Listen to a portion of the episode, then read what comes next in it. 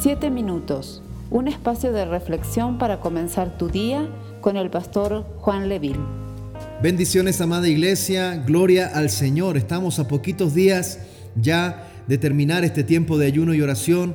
Creo que ha sido de mucha bendición, de gloria para todos nosotros y esperamos rematar estos últimos días con mucha fe, con mucha esperanza, confiando en que Dios aún tiene mucho para hablarnos. Estamos en nuestro día 18 y vamos a orar por un avivamiento personal y nacional. Para este fin vamos a reflexionar en la palabra del Señor en Ezequiel capítulo 37 verso 5. Ezequiel capítulo 37 verso 5 dice así, así ha dicho Jehová el Señor a estos huesos, he aquí yo hago entrar espíritu en vosotros y viviréis.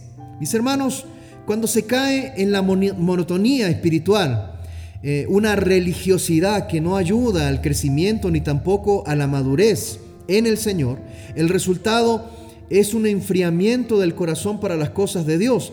Nos volvemos insensibles a la presencia del Espíritu Santo.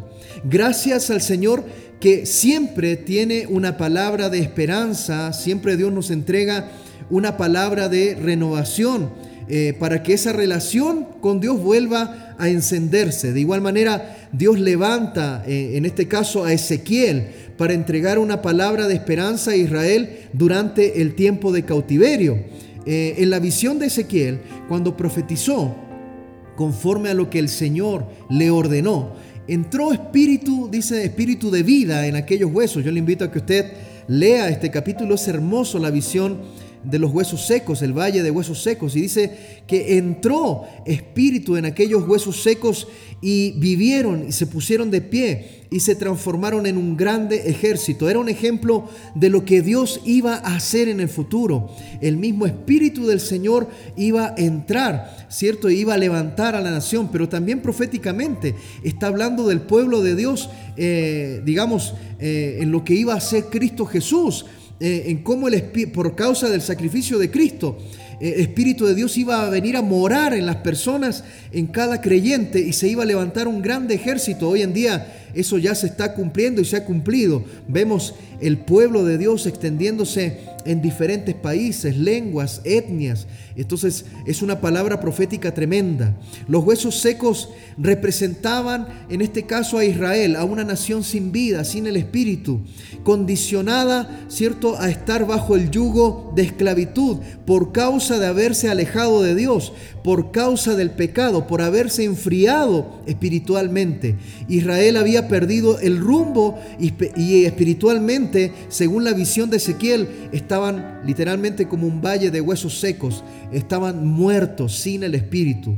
El soplo de vida del Espíritu Santo hizo la diferencia entre la muerte y la vida. De igual manera, mis hermanos, cuando nosotros llegamos a Cristo Jesús, estamos muertos en nuestra condición espiritual, pero cuando reconocemos nuestra necesidad de Dios, venimos a vivir eh, yo digo, nuestro espíritu se, enciende, nuestro, nuestra vida espiritual se conecta con Dios porque algo sucede en el interior.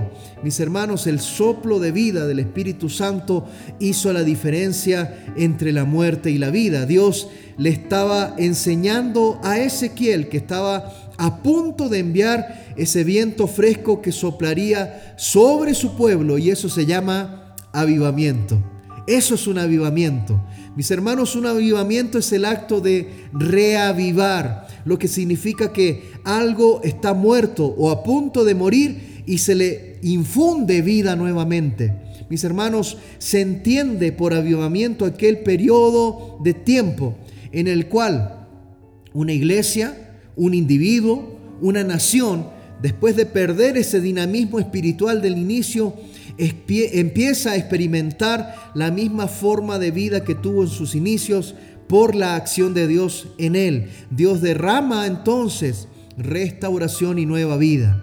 Ezequiel 37:5 dice así, así ha dicho Jehová el Señor a estos huesos, he aquí yo hago entrar espíritu en vosotros y viviréis. Solo aquel que ha experimentado una relación personal con Dios y ha experimentado la presencia del Espíritu Santo en su vida puede darse cuenta cuando hay una tremenda diferencia entre estar vivo y estar muerto espiritualmente. Todos llegamos en una condición de muerte, como dije hace un ratito.